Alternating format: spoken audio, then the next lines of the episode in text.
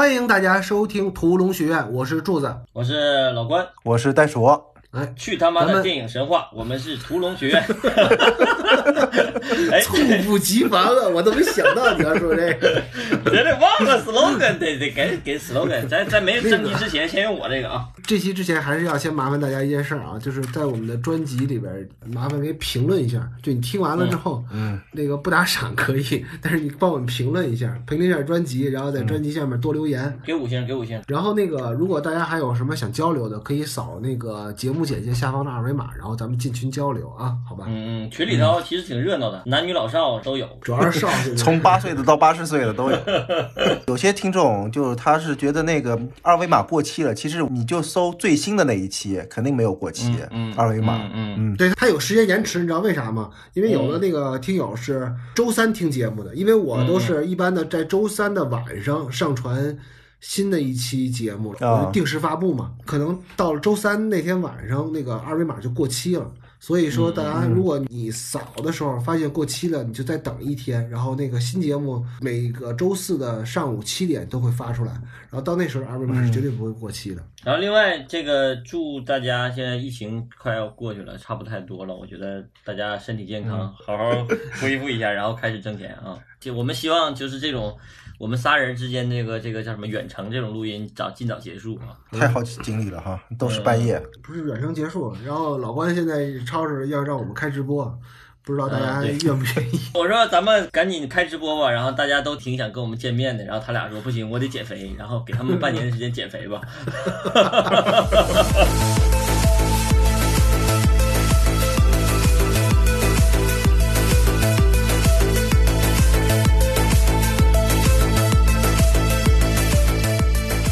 说回正题啊，开始正式拉片啊。片头你们俩还还想拉吗？这是派拉蒙出的，派拉蒙跟这个叫什么玩意儿？好几个出品公司呢，传奇，华纳啊，呃，因为大家都都是我来报时码嘛。现在我跟大家说一下，反正我现在下的这一版应该是时长是两小时四十九分零四秒的这版啊，所以说可能大家会有一定的差。传奇好像是诺兰的老东家吧。影片正是从第一分钟一分零零秒开始啊，黑起是一个小的移动镜头，拍的是一个书架，在书架上摆着两个航天飞机的模型。然后这时候，影片的感觉前景有不是有灰尘在上面落下，这时候就出片名了啊，《星际穿越》。嗯，其实这是开场的一个镜头，就给这个片子定了一个调子，定了一个调子就是讲这个片子肯定是跟星际旅行有关系的一个片子。然后这个片子的一个核心点就是这个书架，书架作为一个核心场景，一个父女之间传递信息的一个背景，就在这儿就其实就点题就点出来了。就每次有镜头有书架镜头的时候，其实就是影评人啊，或者那些好奇的观众们都会特别细心的看这些书目啊。嗯影片的好多信息都会在这个第一个镜头里面都包括，特别是诺兰，嗯，他会在影片开头啊把所有的信息都告诉你。对但是因为我英语不太好啊，不像柱子，是我只看到两个航天飞机，所以这基本上肯定是跟太空歌剧有关系的一个科幻电影啊。这个片名在第一分钟第一个画面就出现了，这种手法很传统啊，就是咱们现在很少看到，就是电影就是从第一分钟最开始就开始出片名，而且还是在一个画面里头，有的要不然就黑场。这个片名英文名叫 Interceptor 哈，是这么是这么发音不？好像是吧？当然不是我我这个我还标了音标呢，我这个笔记上。Interstellar，这个我查了一下，这个英文实际上就是星际的意思，就没有穿越这个含义在里头。就是实际上这个原文呐、原原片的那个主主题就是很硬的科幻。如果要这个片名咱们就叫星际的话，就是听起来就很科普，很像咱们上一集说那个就科普片那个感觉。就我们讲的就是一个星际的故事，但是中国中国人一把它翻译过来，变加上“穿越”俩字儿以后，就是略显俗套了，但是其实增加了一些商业性。中国人就愿意听这个穿越，看起来这个故事就看起来就更有商业价值或者商业元素。而且这个也反映了一个什么呢？就是这个在影片的很多台词里边，Cooper 嗯也好，嗯然后还有其他的配角也好，反复会提到一个意象，就是抬头仰望星空。但实际上确实是全原剧本或者是原故事里头没有穿越这个概念。就硬科幻这个角度来讲，穿越这件事本身是不科学的一个 一个说法。穿越系。对，但恰恰其实这个故事不是一个穿越剧，是一个很硬科幻的一个。咱具体讲一讲这个这个怎么或者叫星际旅行吧。对对对对对咱们可以把真人为因为在真正的科学里边，就科呃，我我也不是科学迷啊，但是反正看那些纪录片啊什么，嗯。时间反正不可逆的嘛，嗯，它是没有办法从未来穿越到过去的，对对对。只能到未来倒是有可能。对人现在往前嗯不可逆的走可以，往回走是不太可能的。往前走呢，它其实应该更科学一点的翻译应该叫跃迁嘛，或者叫迁跃。嗯嗯。啊跃迁，然后在片头过后，黑起之后是一组老人的采访，嗯在一分纪录片手十法对一分钟零十五秒，这个感觉你现在像看了那个兄弟连的片头哈，因为几个老人的采访。然后，其中这第一位出现的这个老太太，其实就是后来咱们知道了墨菲嘛，就是墨菲变老之后，他就说我父亲是个农民，然后那时候大家都是农民，但他嗯一开始并不是农民，其实就是在交代了一个故事背景。而马上到了一分钟零二十八秒的时候，突然就出现了一个飞机的机舱的机翼的这么一个画面，有一架类似于 F 幺幺七的那个战斗机的那那那隐形飞机，嗯，对，类类似于隐形飞机那样一个飞机，男主角 Cooper 在做一个飞行的实验，因为他的一意孤行嘛，然后最后他就昏厥过去了。然后导致了他对飞机的一个失控，这个在后边影片当中也是有两三次的呼应，这个咱们讲到后边的时候再再再说。然后其实这等于就是 Cooper 的一个梦境，一场噩梦。对，然后这个就交代了 Cooper 之前其实是个飞行员，然后也回应了刚才那个老太太那句话，就是说我父亲也是一个农民，但是他一开始并不是一个农民。这几场啊都很碎，咱们就大概的略着说吧。然后小莫菲也出场了，一直到小莫菲出场，这个我想说一下，其实我觉得就是挺有意思的一点，就是咱们上一集就说到这个诺兰的一个手法特征，比如说他对时间呐、这个设计和概念。我看到这儿的时候，我就觉得这个就挺有意思。他最开始的时候用了几个镜头就已经玩的挺大，不是一般导演敢这么玩，或者不是一般编剧敢这么写的。他开场把这个时间的手法就是一个大集合，咱们经常会有一些线性时间的手法，就比如说他开场用了一个第三人称讲述的时空，咱们就可以暂且称其为。闪前时空就是时间线上还没有发生的故事，也可以理解为闪回吧，反正都行。就时间线上没发生的故事，就是呃，咱们现在看到这个这个老人是未来时空在讲，这是一种闪前的手法。然后紧接着切的一个镜头是一个飞机的画面，等这个谁 Cooper 这个主人公一醒，我们才知道这像梦境。你看梦境也是一个手法，你看我们一个闪回现在第一个他用了一个闪前。第二个用了一个梦境，梦境可以称其为闪回，或者是主人公的回忆都可以，这是一种闪回。他把闪前和闪回同时交错的用，紧接着切回到现实空间，三个时空，他在三个镜头里头一次性展现，这是时间的三种手法在同时用，这种处理说白了就风险很大，基本上容易把观众绕晕了。而且我觉得诺兰最厉害的一点就是，诺兰讲故事用这个，就无论怎么时间，把时间怎么错乱，怎么打乱，他基本不依赖视听技巧。比如我们拍戏的时候，我们会经常会说，哎，这段可能是过去，咱就说最简单的道理，大家不知道看没看过韩国那个一部电视剧，一个信号，它是在两个时空的故事，一个是讲的现代时空，一个是八几年、二十年前发生的故事，然后两个故事同时交错。他那个就是在视听手法上，色彩呀、构图啊。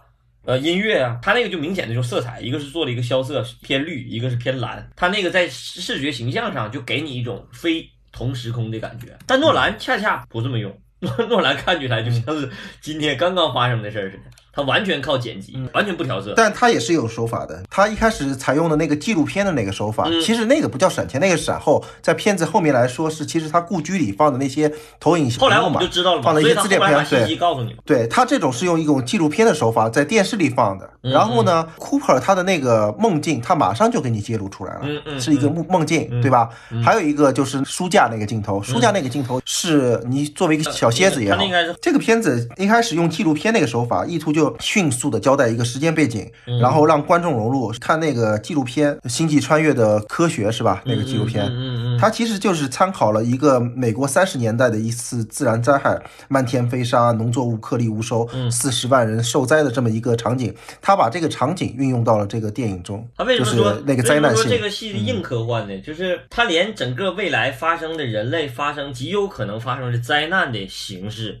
都是很硬科幻的，它不是瞎胡闹的幻想，就是未来人类被什么什么陨石撞了，或者是被什么什么外星人入侵了什么的，它没有。最直接的有可能人类这个地球没法生存的可能性，就是就像这种，就比如说沙尘暴，自然灾害，对自然灾害，这个地球不行事儿了，这个咱说东北话讲不兴事儿了的时候，不兴事儿的时候，也是很基于科学理论基础的。后来我们才知道，连那个氮气开始大量的增加，后来那个教授都给他具体解释了，也告诉观众了他是为什么会走向今天这个情景。其实上一期我们说到，就柱子原来写哪个片子的项目书的时候，你说过一句什么？科幻都是对历史的照应，对现实的反思，是吧？对，做科幻的人都有一个担当嘛。他所以他这个片子里其实也就是对历史的一个照应，然后对现实的一个反思在里边儿。就是回到这个戏啊，就就是这一场，咱们姑且把它算成一场戏啊，因为它有三个，像刚才他俩说的似的，有三个时空嘛，从一分钟零二十八秒开始，一直到两分钟五十四秒，这一场戏有三个时空，它完成了几个剧作作用啊。第一个剧作作用就是交代了这个时间下的一个社会背景，他没说环境恶化，他只说了呃，大家到时都是农民了，这个没说为什么，这个其实是一个引子，吸引大家往下看的一个一个段落。然后同时交代了主角 Cooper 的身份，Cooper 的身份首先他是一个农民，但他之前是个飞行员，他很高效的在这一短暂的一段时间里头呢，就把 Cooper 的性格也交代出来了，不认怂，就是一个性格非常强烈的。一个刚烈的，而且有点刚愎自用的那么一个人。然后他还交代了，他有一个女儿，而且这个女儿的出场其实是带了一个信息点进来的。呃，墨菲说他们家有一个幽灵，这个后边这大家会解释这个幽灵啊。所以说他在这个很简短的一分多钟的戏里边说了很多事儿，就很高效的把这些任务都完成了。这个其实是在诺兰的建制阶段来说。呃，它虽然很高效，但是后来我们可以发现，其实诺兰在建制的时候，其实是还是有一点单薄的。咱们再往后看，他对人物的建制是偏于单薄的。因为为什么呢？因为大家好像说到男主角，说到这种英雄有点英雄色彩的男主角，大家是有一个集体共识的。诺兰是根据这个集体共识的基础上去塑造这个人物的，而没有把这个人物有特色化的处理。因为大家想象不到一个不刚愎自用的飞行员或者试飞员，对吧？或者说一个就是偏于安稳性格的一个那么一个人，不会的。其实有的时候人物设定确实是需要做一些，就是离观众近一步的这个那个高效。这所谓的高效，其实这也是一种效率的体现。你不能做到一个。太复杂的人物形象对啊，像这种刻板印象，其实是就最高效的，让观众第一时间能接收到。对，咱们不是说评价这个好坏问题啊，我只是说他是这么做的，他但他们这么做的效果就见仁见智。包括选演员的时候，我觉得也挺逗的。这个戏一看就是花钱的戏，为什么？就是不用说这个戏这个场景和设计或者想象力这些，这个都不重要，重要的是一个头一年刚夺得奥斯卡最佳男主角的戏，然后下一年演哪个戏，你就能看出来这个戏。是肯定是花大钱的，因为这个时候演员最贵，这个时候的演员最贵，肯定得。我觉得马马修麦康纳应该不会太贵的。马修麦康纳，马修麦康纳，我肯定是一线的。他最贵的时候肯定是这一年，现在我可能觉得没什么。我觉得他们他们都不会比那些商业片贵，就是比如比那那倒是那倒是。那倒是，应该没有那些人贵。嗯，他还是性格演员。马马修如果签那个漫威或者 DC 的戏，那他肯定是贵。但他演这种戏并不一定是贵的。但是马修真正让我震惊的表演，不是这个戏，也不是《达拉斯买家俱乐部》，而是那个叫侦探。我操，那个太厉害！侦探，那个确实太厉害了。因为咱们咱们上上一次说过了，就是那个超时空接触。那时候你看马修麦康纳，那就是黄晓明，一头金发。灿烂的微笑。哎，你别说，最硬的两个科幻哈，有两个演员都参加了。这个里边马特·达蒙也参加了呀。这俩人都挺愿意参加这个硬科幻，看起来就很硬。这俩人是吧？演员的自我修养。嗯，往下来。到了两分五十五秒，然后又是回到了。一段平行剪辑的，有一个时间线是还是这些老人的采访，就是声音先入的，模拟了一种新闻纪实的感觉，是用来交代时代背景的。就是在那个近未来的这个环境下吧，环境急剧恶化，每天都有沙尘暴，大家只能种玉米，而且在这段里引入了更多的老人，他就起到一个混淆视听的作用，就把之前那个女主角吧，所谓的女主角，哎，给埋没到这些人里边。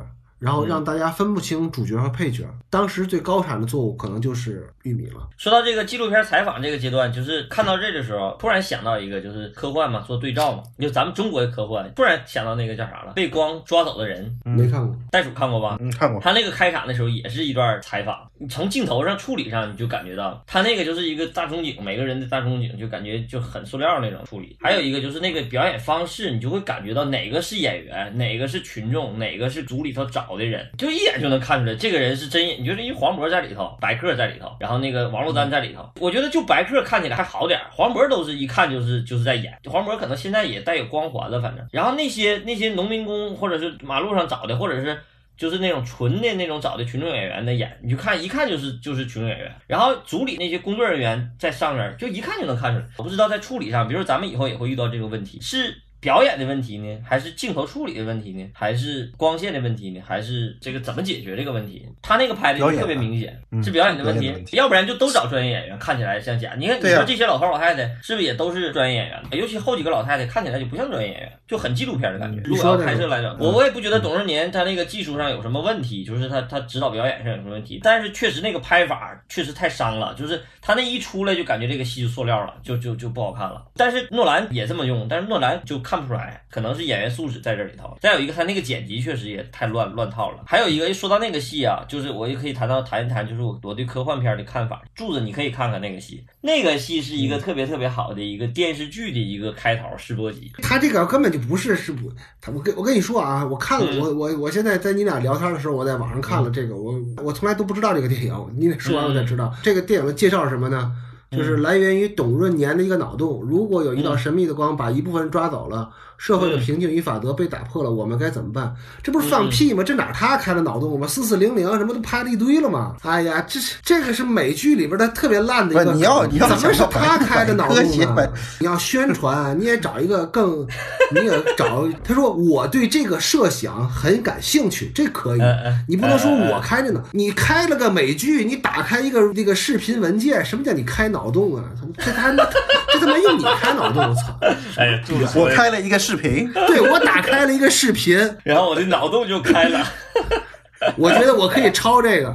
这不用他开这个脑洞，这这这之前有有一百多人拍过这个了，你可算了吧。现在倒回去，我倒回去就再再说说那演员的。你你你要插一句什么？你说吧。啊，你呃不是我插一句，我就说那个就被光抓走的人里边有一个场景，我觉得用的还挺好的，就夹带私货抄李安那个冰雪暴，就一圈人弄在那儿，在一个玻璃碗里扔纸团那个，大家其实不太看得明白这里边在干嘛。冰雪暴里边所有人把车钥匙放在里边，然后啊冰冰风暴冰风暴。就是换把车钥匙放在里边，嗯，对，换漆，嘿，我觉得用的还挺悬的，这一点挺有意思。我要说回来啊，就是说你刚才说那种那个采访那个，我觉得是有一个什么问题呢？就是个统一性问题。我敢百分之百的保证，《星际穿越》里边的这些看似群众演员的客串的演员，他们都是专业演员，这个不用想。应该是。伪纪录片是手法，就是你要不就找全是特约演员，都在一个水平线上的；要么你就真的找一些群众，就给的词儿。但是这种呢？不能说你的台词了，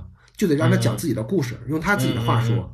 这个是需要大量排练的，得是磨出来的。要么你就是找这些纯演员来演。这些演员呢，比如说，呃，大家可能不熟悉的，比如说戏剧演员，你可以要营造这种效果嘛？因为戏剧演员大部分长得也都挺群众的。对吧？他们话剧演员，呃，对对，他们来做这个表演是是完全可以的。然后你要想把你的主角融进去呢，你可以用其他的手法来混淆视听，比如说把它搁在一个群众场面里边来来说。但是光环重这个是没办法去解决的。嗯，我觉得啊。然后这是我要说第一点，第二点就是再有一个什么呢？就是我也是清楚，我也没去过美国啊。我听说人家那边的是有工会的，他们工会啊，闲的时候是在做练习的啊，这个我还真不知道。尤其上表演课这个，嗯，培训不光上表演课吧，是在做排练，是在做训练的。这个训练其实对咱们这边，我觉得未来也可能会有工会。你无论是你做工会也好，你还是做公司也好，比如说你现在现在的纯经纪公司吧，这些演员他们除了那些每天去跑通告之外，其实是应该给这些演员就是。上上基础课的，因为歌手的经纪公司，他不也得让这些歌手去训练唱歌跳舞吗？哪怕他是为了某一个演出做准备呢？所以我觉得这个在戏剧和大片里头，可能还会有一些就是演员训练，包括明星的训练，其他的所以都没有。其实这种需求是有的，尤其现在大家都慢慢觉得这些实在是不太会演戏，他们。所以我觉得，呃，在未来，都是练习生，在未来，无论是这些特约演员也好。包括咱们说过的，其实群众演员也好，包括现在其实现在横店他们是有工会的。我觉得这个活动或者这个项目的开展是在未来是应该循序渐进的要展开的。所以说，从两个层面来讲，第一层面拍摄角度来讲，你要不就最后找群众。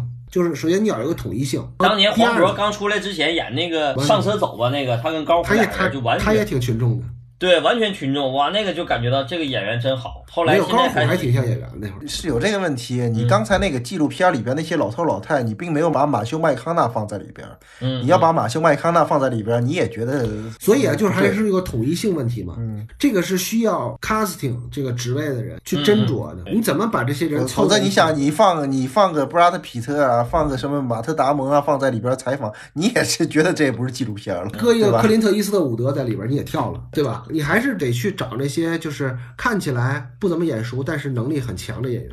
嗯，这个其实是怎么说呢？不是说我今儿去北影厂门口停一辆金杯，然后拉着十个人就走，不，肯定不是那样的。如果是那样的话，那就 这事儿就太简单了。话剧演员是一座宝藏，对啊，都是宝藏。这么多戏剧演员，包括那些演儿童剧的，找找他们来演，不挺好的吗？嗯，对吧？对。然后，其实说回来，这个影片，我觉得他最后把这个玉米剩下了，所有的农作物都不能种了，只留下来玉米，我觉得还挺符合实际的。因为大家知道，就是中国人文明延续了可能五千年吧，不管中国人活多少年吧，这都是一个饥饿历史。中国人刚能吃饱饭，这是近现代没有多长时间的事儿。但是在中国的历史上，有一次那个人口的大爆发，从明末清初的五千万人口增长到后来经常说的四万万人口，其实是因为这个。高产农作物的引入了中国，其实就是外来作物嘛，不是咱们本地是土豆吧？什么？一个是红薯，一个土豆，一个是玉米，尤其是玉米，就是这种高产农作物，高产作物的引入才能让中国人口一个一个大爆发。所以我觉得他在这里边留下了玉米，也是非常在细节方面，诺然是肯定是没有问题。对这个戏，你看这个戏任何非常考究，任何一个点 都是基于科学的可能性，经得起推敲的。嗯，而且这孙子好像在那个加拿大确实种了一大片玉米，而且。好像这片玉米最后还挣钱了，是吗？哎，说到玉米事儿，我考你俩一个问题，关于农业的问题啊。你知道一个杆上能结几瓣玉米？八个。你袋鼠，你说？呃，我不瞎猜了，我也不知道。一看就不是农民。原来我也以为结好多，其实就俩。我是去我老丈人家掰玉米，我跟我媳妇儿打赌，我媳妇儿说你这一看就不是农民，没种过地，也没下过地，哪有那么多？就最多俩。过去是一个，现在改基因了以后才俩。我去认真的掰每一瓣掰掰，我才发现真是就两瓣。好像也有多的，但是但大什么小麦啊、稻米，它还是产量高。现在东北玉米好多也都是真正喂猪啊什么的，你就是真真正吃的都是特殊的种子，都是不是那种纯粹的那种玉米。咱接着聊片儿吧。对，我们现在这个 这个这个闲扯片的能力太强，聊聊到农业，就是我科教科教片啊，科教节目，这不是科教片吗？知识太广泛了。到了三分二十七秒啊，一场 Cooper 家早餐的一场戏啊。这场戏的作用就是交代几位家庭成员，然后首先是 Cooper 的岳父，就老丈人，在给大家准备早餐。女儿墨菲发现自己的登月舱的这个模型被损坏了。然后儿子汤姆说，又是因为幽灵造成的，这又是一个伏笔啊。库珀跟女儿交流什么才是真正的科学精神，因为他不信有幽灵嘛。然后这时候，库珀的老丈人主动提出让库珀去跟墨菲的老师谈谈，然后被库珀给拒绝了。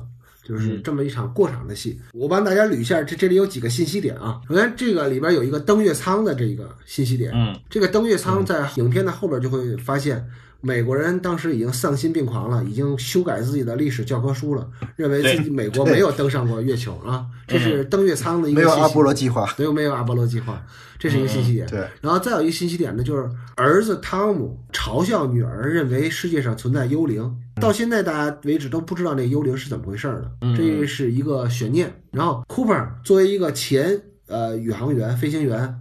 他跟女儿交流什么是真正的科学，这个时候他还是一个科学教的信仰者。大家知道，Cooper 在后来是有一定的转变的，而且又交代了下边一场戏的一个情节，就是 Cooper 要跟墨菲的老师有一个灵魂的对话。说到科学精神这个事儿，就是他跟他女儿的探讨这件事儿，故事的主题就很富有这个哲理性。就是我为什么要想聊到这个呢？因为我是一个科学爱好者嘛。自从科学考了教的科民科学民科爱好者对我不是民科，我是真正的科学爱好者，不是我 我不太信民科啊。自从我考了十八分以后，我就是开始觉得自己还是需要恶补一下子。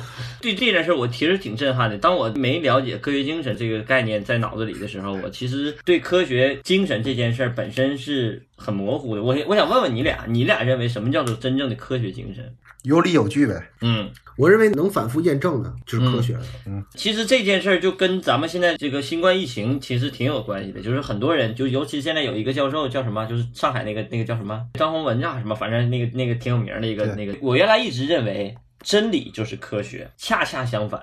科学精神不代表真理，恰恰是以科学依据去探索的本身才是真正的科学精神，而不是说把事儿一确定了，这件事儿就不叫科学精神了。所以说，这句话最简单的、最精辟的话就是说，嗯只有能被证伪的科学才是最科学的，对对对对对，不能证伪的东西就是不科学的，这是。对，就是伪科学嘛。你说上帝存在，我没法说上帝不存在。所以说，追求这个本身就代表着这一个科学精神。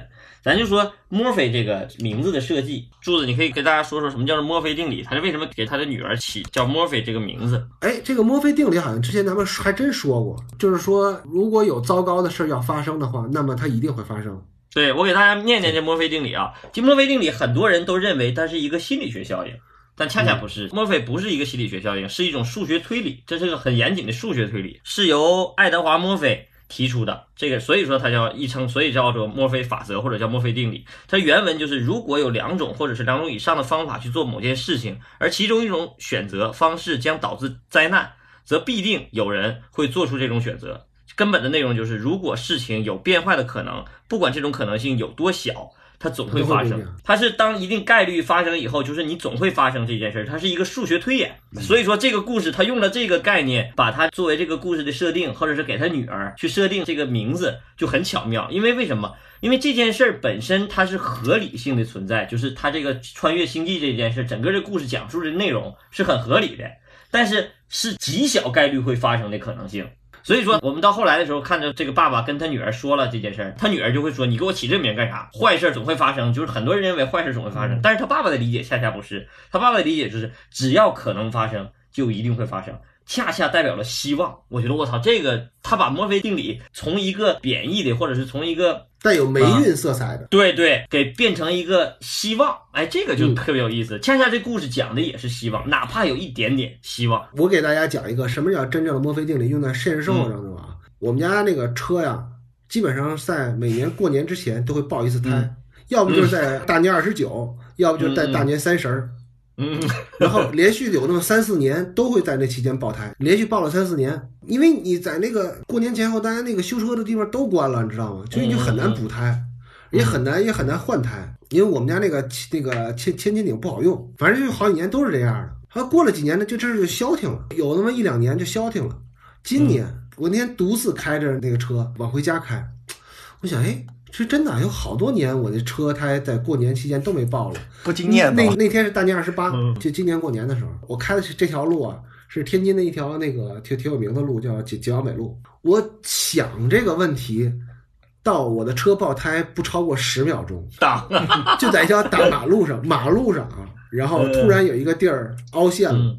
然后我的车胎就蹭了一下，蹭了一下就直接把侧面胎给蹭爆了。我一拐过弯去，我就感觉出来这这车胎肯定爆了。而且我一看这个车胎还爆了侧面，这条胎都废了，连补都补不了。所以说，这个墨菲定理在大部分人的心里头已经变成一个心理学效应了，总是就是走向不好嘛。但是恰恰他用了一个这个墨菲定理的数学含义，而不用它的心理学含义。所谓数学含义，就是只要有一点点可能性，终将走向实现，终将它总会发生。对，它变成一个希望。那我操，这个设定我看到这儿的时候，我就觉得这个设定太有意思了。他俩的争夺和争吵本身就开始就有这个悖论在里头，或者是这个意味在里头。他这个人物设定也也是这么设定的。嗯，其实你谈到这个科学精神啊，我长这么大这辈子听到的最有科学精神的一句话，反而是个和尚说的。你原来不干摄像，不是全国各地跑吗？我就特别爱去全国各地的庙。我有一次到了青岛什么山寺，反正我就在那个庙里边，我就看见两位中年女性吧，然后围着一个和尚正在那聊天，聊得很热闹。这个和尚很年轻啊，大概不到三十岁。二十多岁了。他们叽咕叽叽咕叽很小声聊天，我一开始是没听清他俩说他们说什么的。但是后来我估计给这和尚给聊烦了，然后这和尚说了一句很大声的话，这个句话我听见了。和尚说：“你们有病就得去医院看，拜佛并不能治病。”这个太有科学精神了。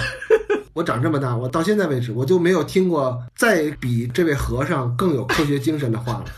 对，有病去看病啊。然后到了五分零十五秒，因为前面都很平庸嘛，因为看着跟家庭戏似的。哎，后对，说到平庸，你没觉得就这个戏的这个气质就很不科幻吗？整整个画面气质、画面感觉就一点都不科幻，感觉就是一个科普的，就是对对科科教片嘛。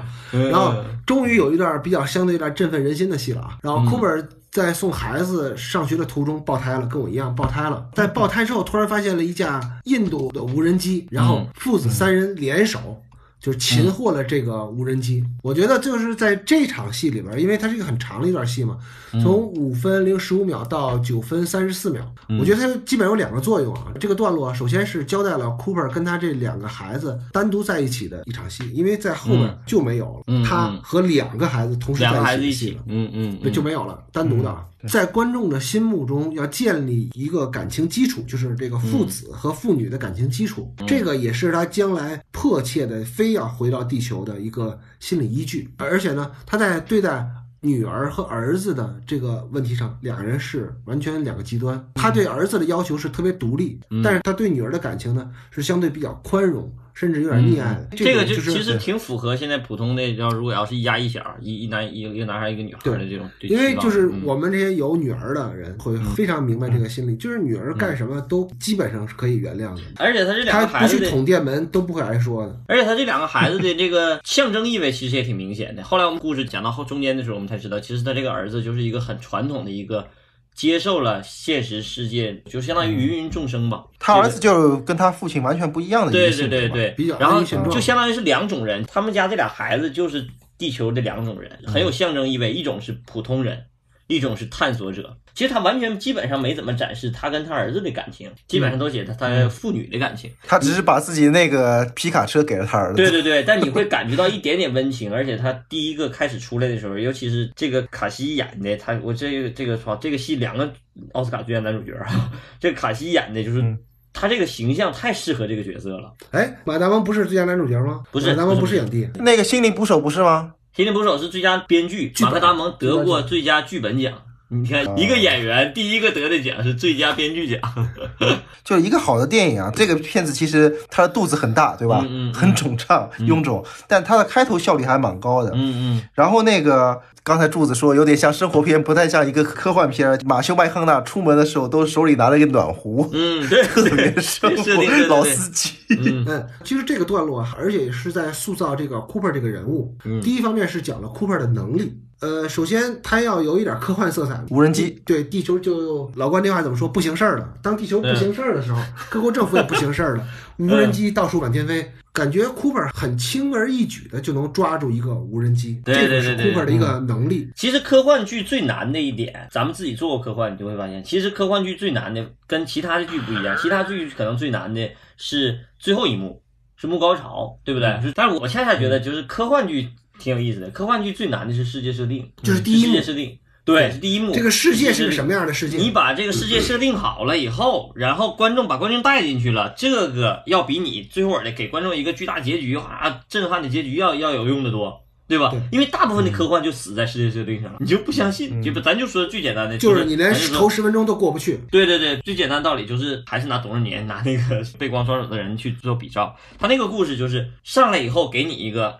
What if 就是如果这件事发生了以后，但是他那 What if 发生以后，其实把你的那个逻辑性给打破了。如果要是出现那种事儿，我脑子第一反应不是说我爱人怎么怎么会，我是关心我操这世界那些人哪儿去了。如果真正发生的话，绝对不是那样的世界。绝对不是大家那么平稳的过日子，那是个灾难呢。但是他恰恰把那些都忽略掉了，把逻辑忽略掉了，那观众就进不去啊。所以他拍的不是一个科幻片，对，他本意也不拍的不是一个科幻片，他变成一个探讨一下人物之间的关系。对他变成了一个思想实验了，对乌托邦。对，要不然你就别说这科幻，就变成一个纯思想实验，这个就是不伦不类，这个就很难受。就是诺兰就是这个点，他给你拍了一个很接地气的画面气质和质感，就感觉就是用胶片，用这个是胶片拍的不？对，这个电影是七十毫米胶片。片的最后一次用于商业电影摄制。哦，你看这个质感就很胶片的质感，用胶片质感来拍一个科幻片，这个就它只用胶片挺有意思。怎么才能再迅速的让你觉得这是一个科幻片？它这个无人机的用法是挺有意思的，上来就给你一个飞来飞去的一个无人机，而且。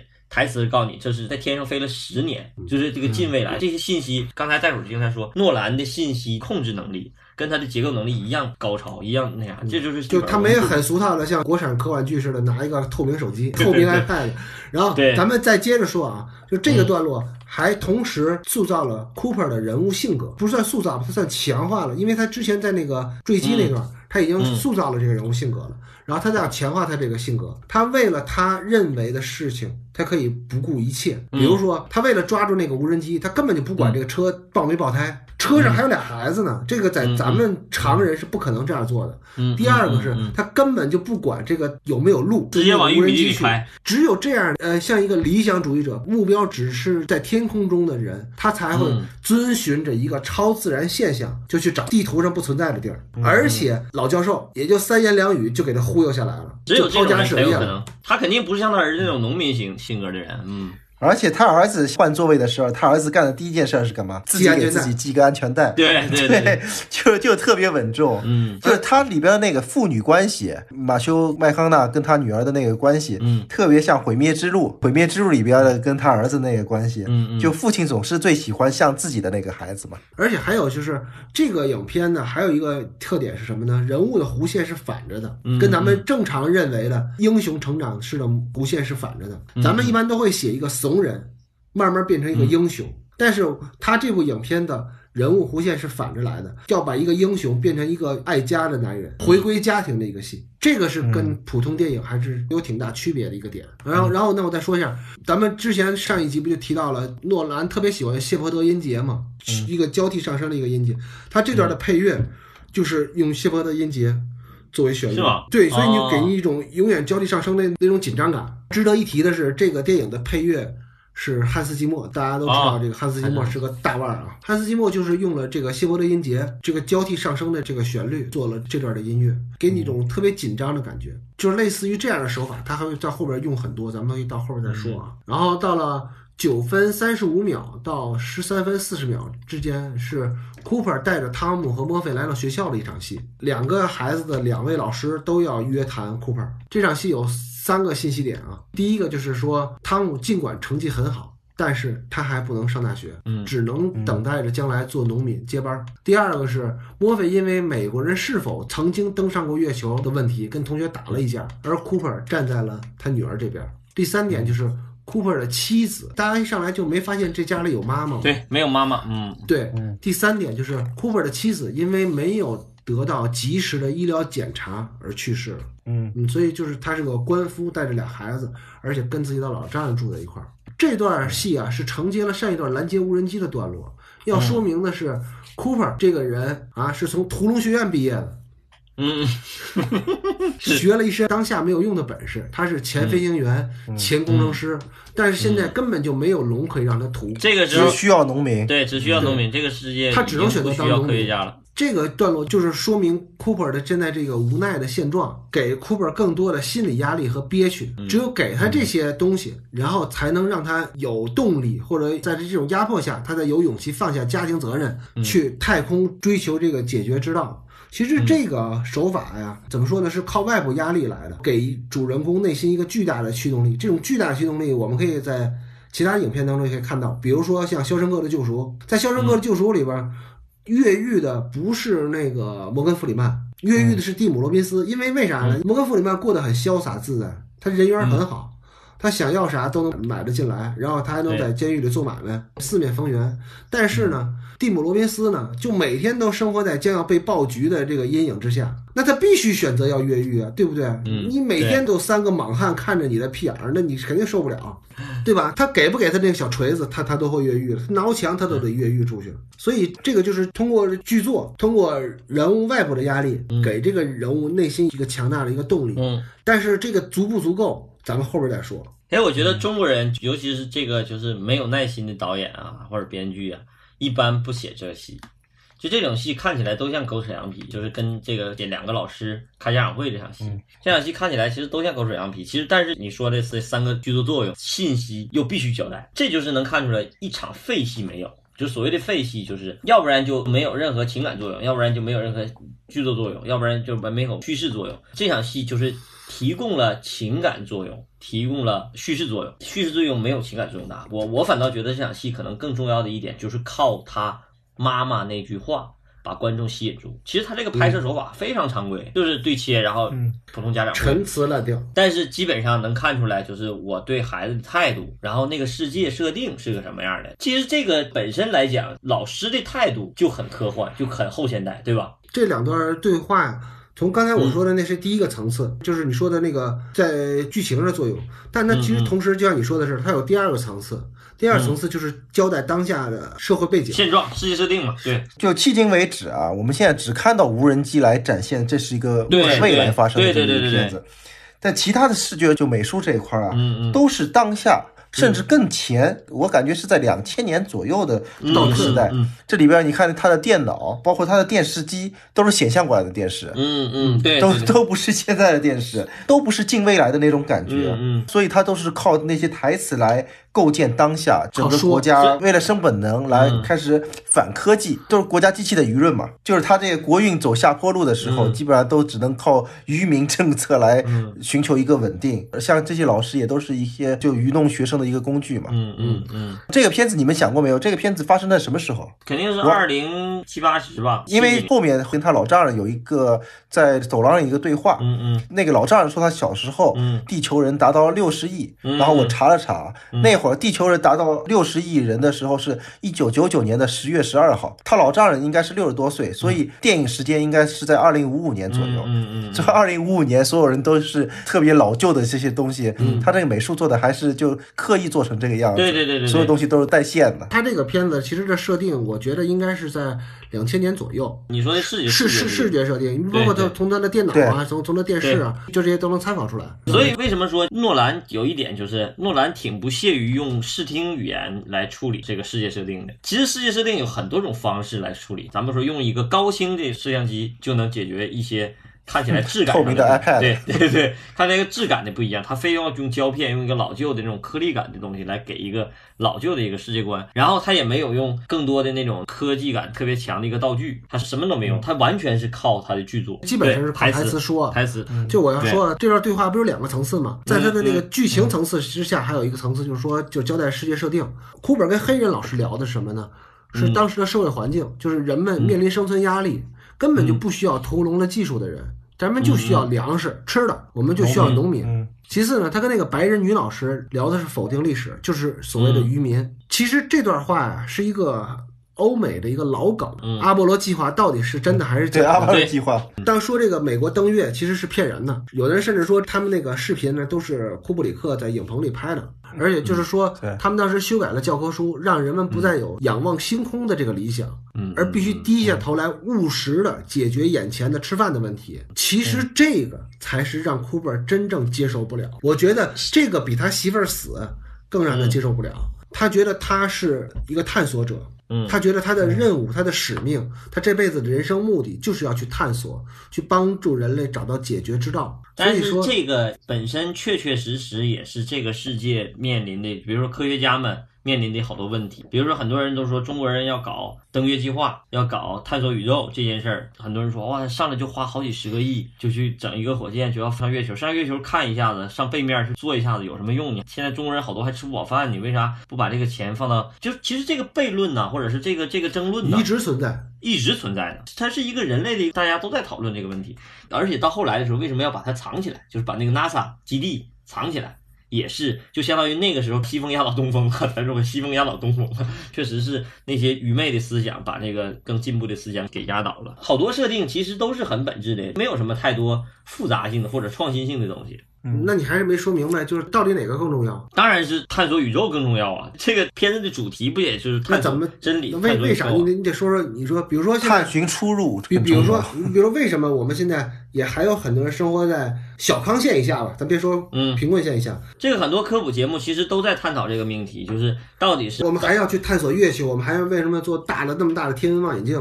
对对对，这个问题就是前段时间不刚刚出了一个问题吗？就是中国要不要造大型对撞机？电子对撞机？对对，到这到底要不要？比如说不不不不不，这个这个对撞机跟那是两个问题。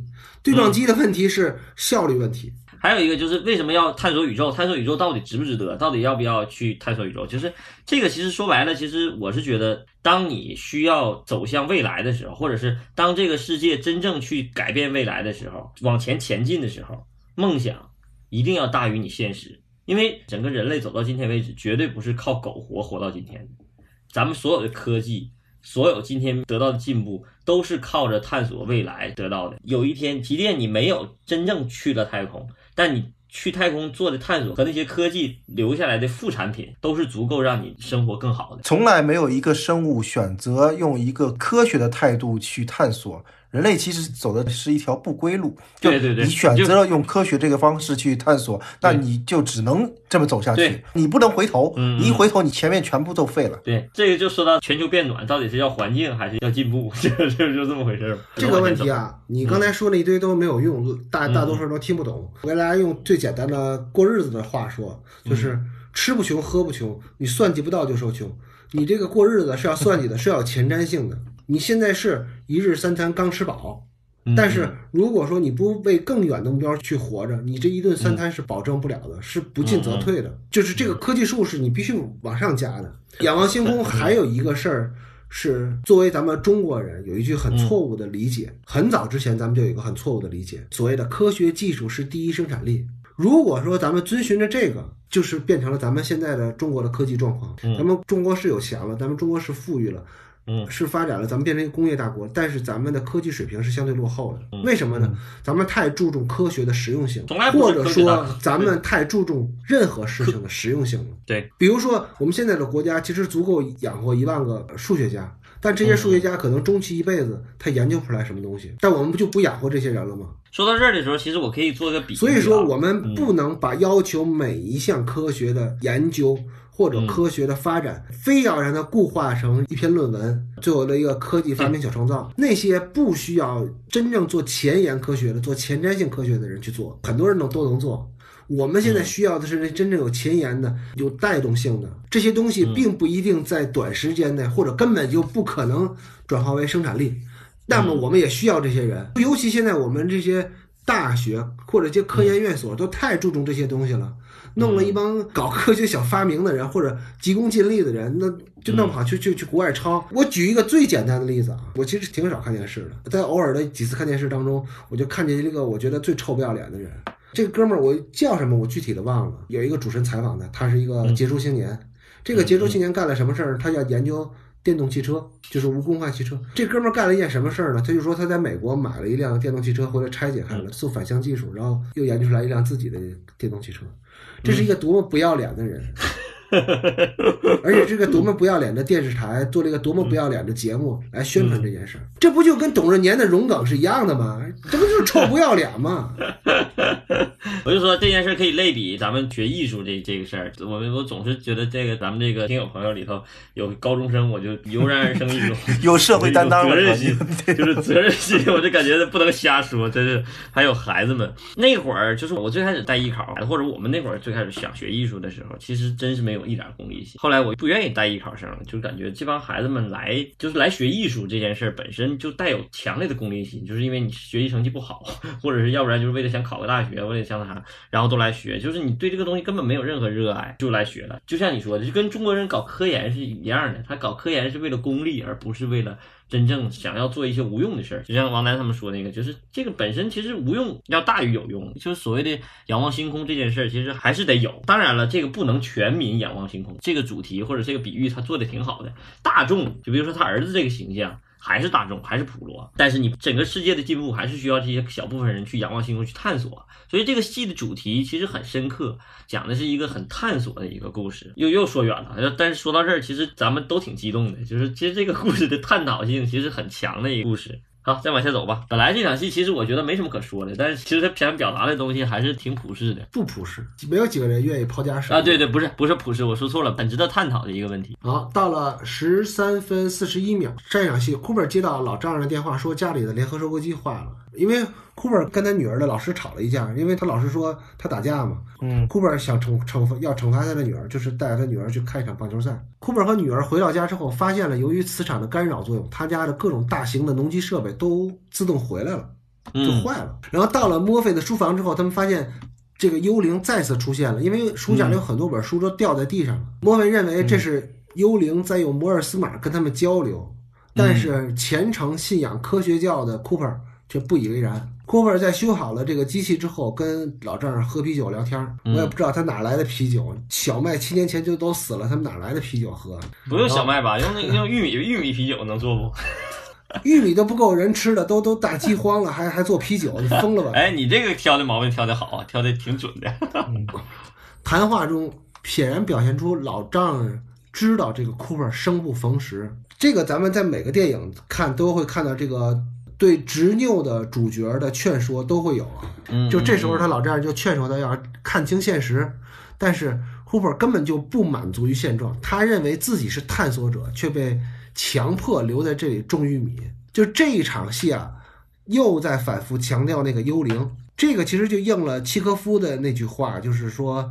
在第一幕中出现的手枪，在第三幕中一定要打响，所以大家就知道这个是一个特别特别强烈的大的一个伏笔，因为它反复出现嘛。就是袋鼠上一集说那个，就是诺兰的特点就是把前面的故事所有的故事都明摆着，他是玩明牌的，是吧？摊开了，对，咱俩摊开了打，从来不跟你玩暗牌啊。这么一说的话，其实他这个玩法跟那个盖里奇也好，跟那个昆汀也好，还真的可以比较。盖里奇那个或者是昆汀，其实就是玩那个盖牌，这个多盖一点，那个少盖一点。也有些这种东西如果不这么盖的话，这场戏就没用了。不是，其实他要捋顺了，把这条他这条线给捋顺了。就是很没意思的一个故事。盖里奇他们那个不是，他们那得是多线索的多人物。嗯，你想，盖里奇他要拍一个正经的这样的戏，他没法用玩他那套。比如说昆汀那个故事或者盖里奇那个故事，如果要是不像他那么玩，也没意思，也不好玩。呃，十八分十九秒，这段先是一个小歇子，是几位老人又回忆起当时，也就是在回忆起那个沙尘暴来临时候的情景，又回到那个审前那个时空。然后前面提到了库珀会惩罚自己的女儿，要带她看棒球比赛，其实就是为了气老师嘛。然后这场戏是一家四口坐在一个相当于社区的棒球场里，看了一场未来的纽约洋基来打了一场邀请赛。其实这是也是一个就是末世的科幻设定，对吧？这是一个末世的信息点。纽约洋基都已经没落到跑到一个社区赛了，对，这都 就没没没有大体育场了嘛。嗯嗯嗯，而在此时，汤姆也知道了自己将来要接过父亲的农场，成为农民。就在这个时候，一场杀人暴席卷而来，体育场响起了警报声。就这一场里边，马修还鼓励自己儿子做农民。其实他挺识时务的，他也有妥协的性格。对他认为该做农民的可以做农民，你自己的想法最重要。但是不想做农民的，我觉得我自己还有更大的抱负，我就去做别的嘛。对对对对对，我觉得这个是家长的一个心理。嗯，不想做跟不能做，对家长的心理是不一样的。比如说，我儿子是不想上那个英国这个贵族学校，那是他不想，但其实是，但其实是什么呢？是我没有钱送他去那个贵族学校，所以对于家长来说，我儿子不想去那儿上学，我心里就好受一点。但是我要是不能，我满足不了他这个，那我心里就会难受一点。这场戏你看，从为了第一次表现这个真正的沙尘暴奇观，他第一次出现阳光明媚啊，前面都是阴天，然后把这个美好的那个事物打破。说到这儿呢，就是到了十八分二十秒到十九分十一秒，这是一个过场戏啊，表现了沙尘暴来袭之后，库珀一家在沙尘中艰难行进回家的一个段落。嗯，也是口罩戏。这段戏看完了之后，我就对这个电影下了一个我自己的定义，就是它是一个只能算是合格的科普片儿。为什么这么说呢？从这儿往后，它就再也没有任何一场戏是在视觉上来表现地球陷入了一个很严重的一个灾害之中。嗯嗯，全靠嘴说了，视觉表现几乎为零了。它重心不在这儿。对，但是呢，就没有给我们在视觉上种下一个强大的一个心理依据，我们要逃离地球。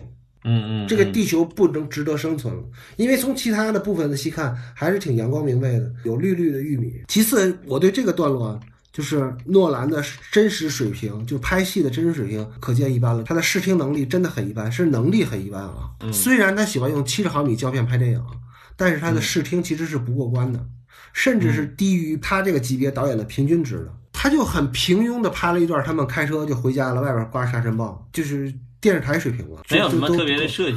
没有设计，真的，我就觉得它就是栏目剧的水平，就就这段拍而言，就是里边外边外边里边，为什么呢？因为这个心理依据很重要，就是说这个地球是不得不逃离的，你光光靠嘴说是不行的，你知道吗？这是这个电影的最基本的。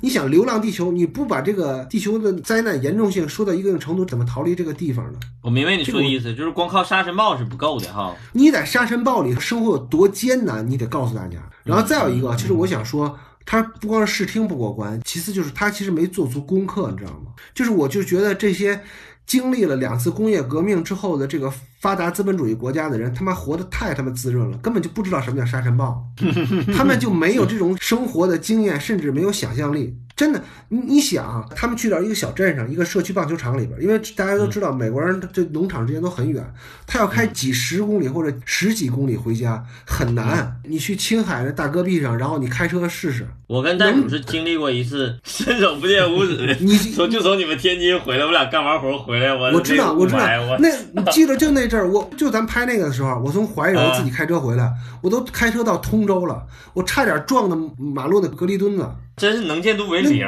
我天哪，太吓人了。我我第一次进藏的时候，我们不开的青藏线吗？嗯我遇上沙尘暴，那沙尘暴来了之后，我就吓傻了，你知道吗？我们跟前车也就真的不到五米的距离，根本就看不见前车，就只能看见一点点那个前车尾灯。对，而且就在那那个沙尘暴情况下，青藏公路嘛，就还没到格尔木呢。我们在那个情况下还看见两个日本人骑自行车旅行的，而且人两个骑自行车的人也没有向我们求助，嗯嗯，还还在这骑自行车。我感觉过那骑自行车的人也就一两米，我就看完全看不见他了。太危险了。哎，我跟袋鼠那回开车从哪儿天津回来那回，那是我人生第一次有漠视感，感觉这个世界要崩溃了，要完了。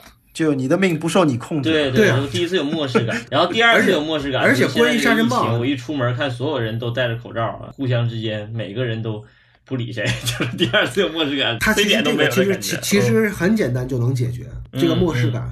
嗯，用一个生活经验就能解决。我记得我上高中的时候，我就知道沙尘暴有多严重了，因为那会儿其实咱们北方京津一带还没有那么严重沙尘暴呢。但是我一个同学，那个初中毕业之后他就去当兵了，他到内蒙当兵了。他的驻地那块儿，他就说我们那儿有个俗语，一我们这儿一年只刮两场风，一场风刮六个月。他们那儿风。大到什么程度？他们的厕所在外边儿，是一个单独的一个厕所，嗯从他们的营房到厕所之间常年是拴着一根绳子的，就从营房的大门到啊，摸着过去是吧？对因为你你沙尘暴到了之后，你根本就找不着厕所，所以你要拎着那根绳子，然后找到厕所，然后你再回到头来，他其实到了农场之后，他停车那地儿。到他家的屋子门前是应该看不见的。如果这时候他有一个常备的一根绳子，大家都沿着那根绳子走到屋里，这一场戏，这一个设计把这些事哎，情都解决了。你这个设计好，牛逼！就这么简单。这个而且你想有，生活经验。对，这是有生活经验的人。然后，而且还有一个就是，当时他没有设计人们在沙尘暴中怎么回家、怎么生活这个生活细节，这个应该是一个常备的项目。每隔一阵儿就要经历沙尘暴，每隔几天就要经历沙尘暴，而且是经历沙尘暴好他光靠长时间。盘子这个表现有点不够，嗯有一个什么广告牌子吹下来了，戏没做到位，这都都撑不开腰，这些戏都。嗯嗯，真的，所以所以我就觉得，首先是没有生活经验，其次是想象力不够，嗯所以他这段戏拍的稀里糊涂。作为心理依据来讲，他将来要逃离地球，这个完全不成立，不存在。他自己是成立的，但是观众的心理依据不够。就这个人物本身，从 Cooper 这个人物来讲是成立的，这 Cooper 有点像现在憋在家里的那个爸爸们，就想上班的人，不想在家带孩子。我得上班啊，我得上班啊，我不能在家里，我得上班挣钱呐，要不然你就饿死了因。为因为他只有出去上班了，他有功夫在地铁上打会儿游戏。好吧，我们今天又跟大家扯了一堆闲篇儿，又那个片子也没说多少啊。老吹牛逼说要我们要快点聊，快点聊。好吧，看看来这个电影也得多来几期。所以说我跟你讲，好电影影都是可以不断的那啥。我看这电影的时候就感觉，就是这些导演啊都是有野心的，他写的任何一场戏或者拍的任何一场戏，绝对是让你多看几遍的。你要做一个网大导演或者网大编剧，就是你得咱赶紧看完，赶紧看完，别往后看，别让看看就就露怯了。但是人家真正想要拍好电影的导演或者编剧，真是不紧不慢，就恨不得你再看两遍，再看两遍，你再看懂。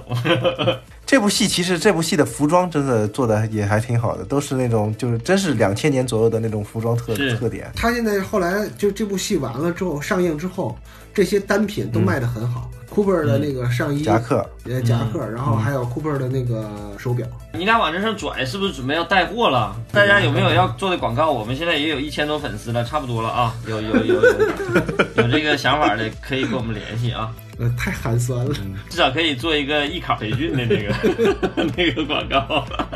哪个艺考培训机构希望那个要招收生源，可以来我们这儿做广告啊？现现在价格优惠。那个，咱们今天的节目就先到这儿，然后咱们下期接着聊，好吧？感谢大家收听，别忘了评论，拜拜，拜拜。